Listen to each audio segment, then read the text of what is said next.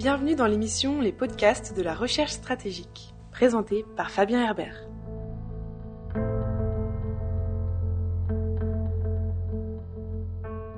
Bienvenue pour ce nouvel épisode des podcasts de la recherche stratégique.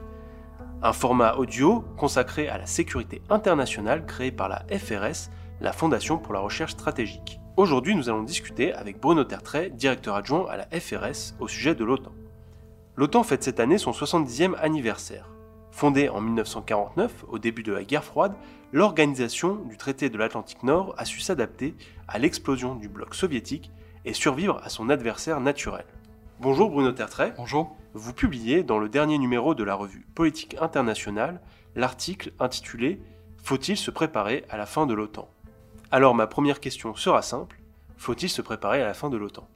Oui, je crois que pour la première fois depuis 1949, même si l'Alliance Atlantique a eu des hauts et des bas, euh, on peut dire que véritablement en 2019, l'année du 70e anniversaire, il faut que nous, Européens, nous nous préparions à cette hypothèse qui reste assez improbable, en tout cas qui n'est pas la plus probable aujourd'hui, mais néanmoins qui est suffisamment crédible pour qu'elle euh, pour qu'elle soit prise au sérieux euh, par les Européens et qu'ils y réfléchissent. Comment ferions-nous, nous Européens, si en quelques semaines, en quelques mois, euh, l'Alliance Atlantique s'effondrait Je crois que le scénario de la fin de l'OTAN est aujourd'hui un scénario suffisamment crédible pour qu'on réfléchisse à ce que cela signifierait pour nous Européens. Et quelles sont ces raisons de, de ce scénario?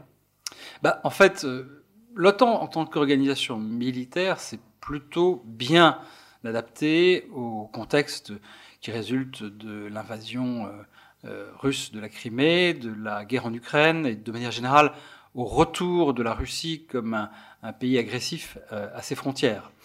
cela a permis de de renouer, ça l'a permis à l'OTAN de renouer avec euh, son, ADN, j'allais dire, à savoir sa mission principale de défense collective, incarnée par l'article 5 du traité de Washington.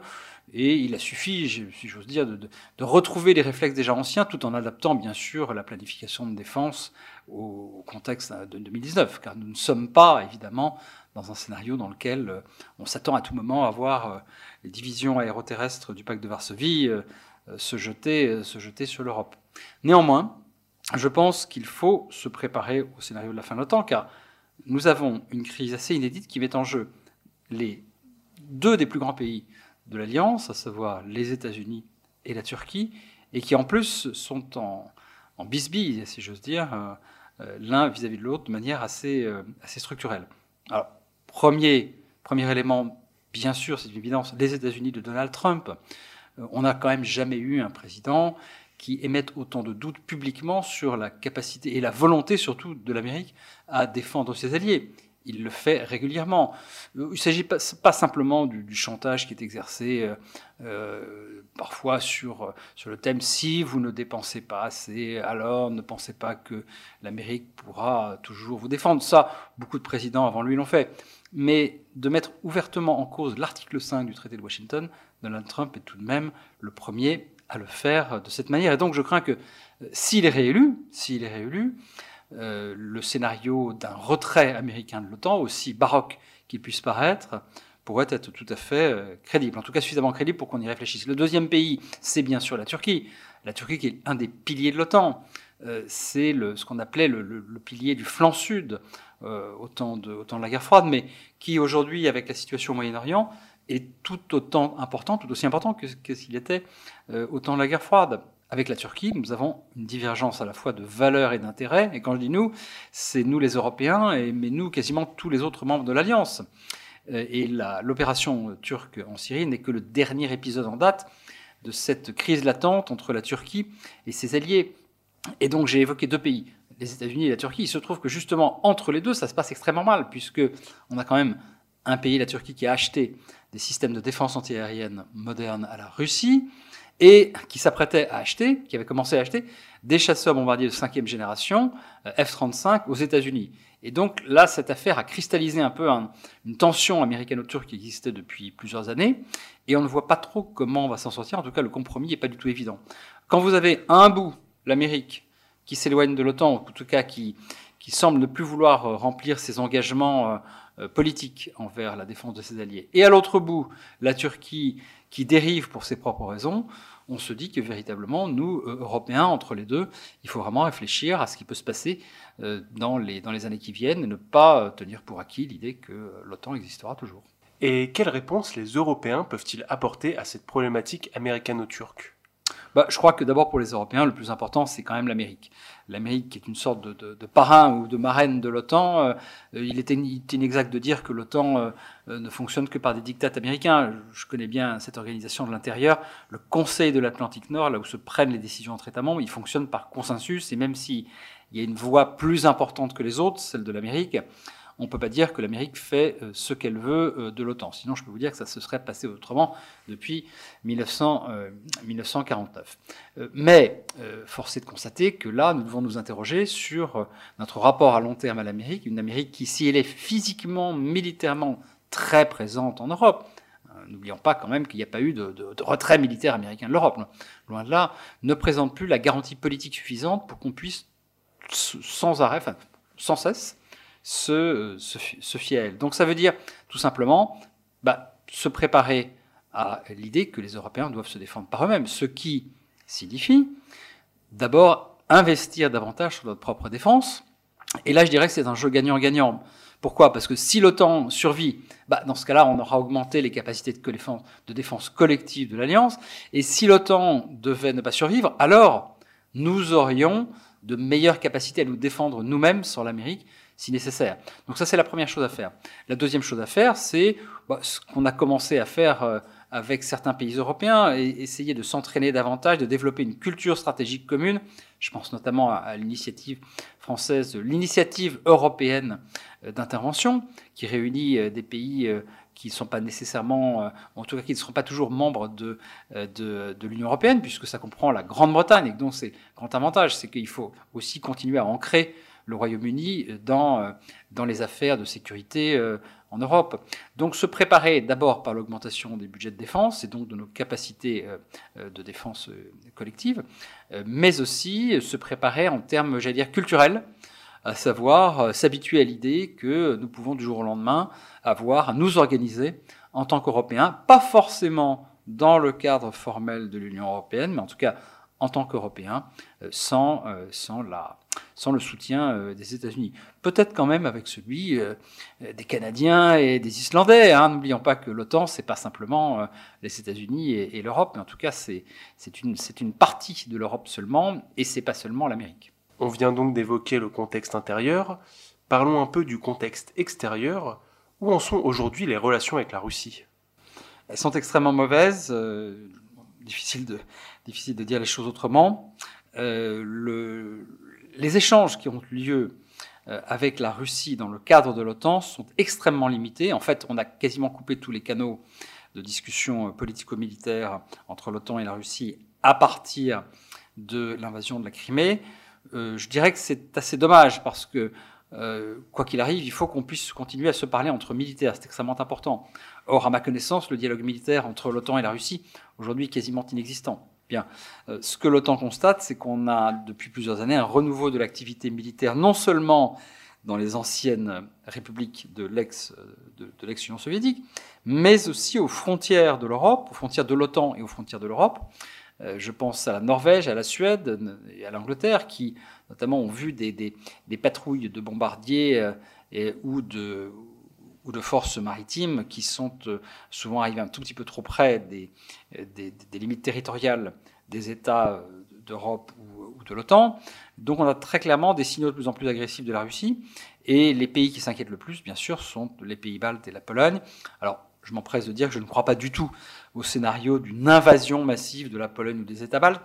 Mais le problème, c'est qu'on peut très bien imaginer qu'un incident frontalier ou qu'un euh, soutien masqué de la Russie à certaines forces politiques dans les pays baltes puisse dégénérer dans quelque chose qui deviendrait une vraie crise militaire et in fine un conflit. C'est ce genre de scénario qui est le plus problématique parce que c'est le moins simple à traiter. Euh, ce que l'OTAN sait faire très bien, c'est de la défense collective contre une menace militaire bien identifiée.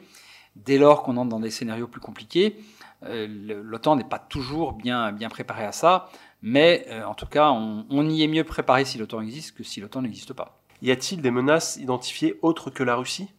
La Russie est très clairement la menace principale du point de vue de la défense collective. Il y a une époque où on, s'inquiétait beaucoup du, des arsenaux balistiques du, Moyen-Orient, notamment de l'Iran, et c'est pour cela d'ailleurs que euh, l'OTAN avait commencé à renforcer ses moyens de défense anti-missiles. D'ailleurs, ces moyens de défense euh, existent toujours, mais difficile de dire que l'Iran est une menace pour, euh, pour l'OTAN aujourd'hui. Je crois que très clairement, même si l'OTAN a d'autres activités que la défense collective contre la Russie, euh, elle, exerce des activités notamment dans le soutien ou l'entraînement au contre-terrorisme. Elle exerce également des activités de soutien de la paix. Bon, mais je crois que toutes ces missions sont désormais secondaires au regard de l'importance du, euh, défi russe. Dans un futur proche, que peut-on peut attendre du sommet de Londres en décembre? Bah, Ce sommet va être intéressant parce qu'il va voir Boris Johnson qui sera dans une situation politique que l'on ne connaît pas au jour où nous parlons. Il sera probablement encore Premier ministre, mais il sera empêtré, hein, à, n'en pas douter, dans, les affaires de Brexit. Recevoir Donald Trump, qu'il voudra présenter comme son meilleur ami, bien sûr, et les autres Européens, à un moment où on ne sait pas comment la crise euh, entre la Turquie et ses alliés, notamment, mais pas seulement à propos de la Syrie, se sera déroulée. Donc je crois que c'était risqué d'ailleurs de faire un sommet de chefs d'État et de gouvernement euh, à ce moment. Enfin, que voulez-vous, les sommets, on les prévoit euh, six mois, un an à l'avance au minimum. Donc il n'est plus temps de l'annuler. Ça sera encore pire de l'annuler que, que, que, de le tenir. Mais ça risque d'être un sommet extrêmement intéressant, un sommet important, peut-être pas tant par les décisions qui seront prises que par l'ambiance générale et par le, message politique que les chefs d'État et de gouvernement enverront, par leur posture publique, par leur déclaration publique, je crois que ça sera un sommet extrêmement important. Et personne ne pensait, en tout cas pas moi, il y a, il y a seulement un an ou deux, que ce sommet serait, serait aussi important. Et enfin, dernière question, un peu de prospective. Est-ce que finalement l'élection américaine de 2020 est, décisive pour l'OTAN? Elle est un des éléments décisifs, peut-être le plus important. Euh, en tout cas, disons que si M. Trump est réélu, euh, il serait déraisonnable de ne pas euh, se préparer au scénario possible d'un retrait américain de l'OTAN. Je connais les obstacles juridiques euh, du, sujet, mais même si Donald Trump ne pouvait pas prendre la décision seul de se retirer du traité, il n'en reste pas moins que le signal qu'il donnerait en annonçant, par un tweet peut-être, une décision de se, retirer du traité, aura une telle importance politique que peu importe si le retrait est finalement euh, fait du point de vue juridique ou pas. Euh, si M. Trump n'est pas réélu, je crois que, sans parler de retour à la normale, parce qu'on ne revient jamais complètement en arrière, il y a quand même une chance pour que l'OTAN puisse continuer à exister euh, de manière presque comme avant. parce que derrière cette grande crise de l'Alliance Atlantique, il y a quand même un fait, c'est que l'organisation militaire elle-même elle va plutôt bien. En tout cas, euh, en tout cas, elle s'est bien adaptée et les Américains, les militaires américains notamment présents en Europe et dans le cadre de l'OTAN, euh, ne, sont pas semblent imperméabilisés aux tweets de M. Trump. Ou en tout cas, il n'y a pas euh, d'impact manifeste de, de, la crise politique vers sur les sur les forces américaines présentes sur le continent. On peut même dire d'ailleurs que depuis depuis l'arrivée de M. Trump, il y a, d'ailleurs eu plutôt une augmentation des moyens euh, américains stationnés en, Europe qu'une diminution. Donc euh, ça nous amène d'une certaine manière à une sorte de paradoxe qui, serait un peu ma conclusion.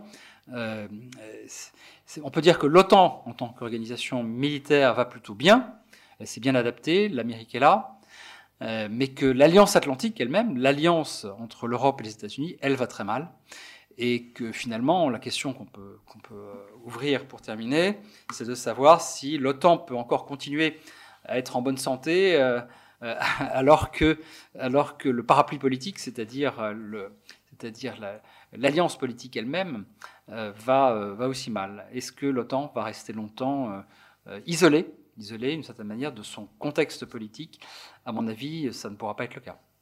On termine avec une interrogation donc. Merci Bruno Tertrais, merci à vous qui nous écoutez. Si vous voulez suivre les activités des chercheurs de la FRS, rendez-vous sur notre site internet, vous pouvez également nous suivre sur les réseaux sociaux. Enfin, n'hésitez pas à faire un tour sur notre page YouTube, vous y trouverez de nombreuses vidéos sur des sujets divers et variés, toujours en lien avec les politiques de sécurité internationale. Merci et à bientôt pour une nouvelle émission.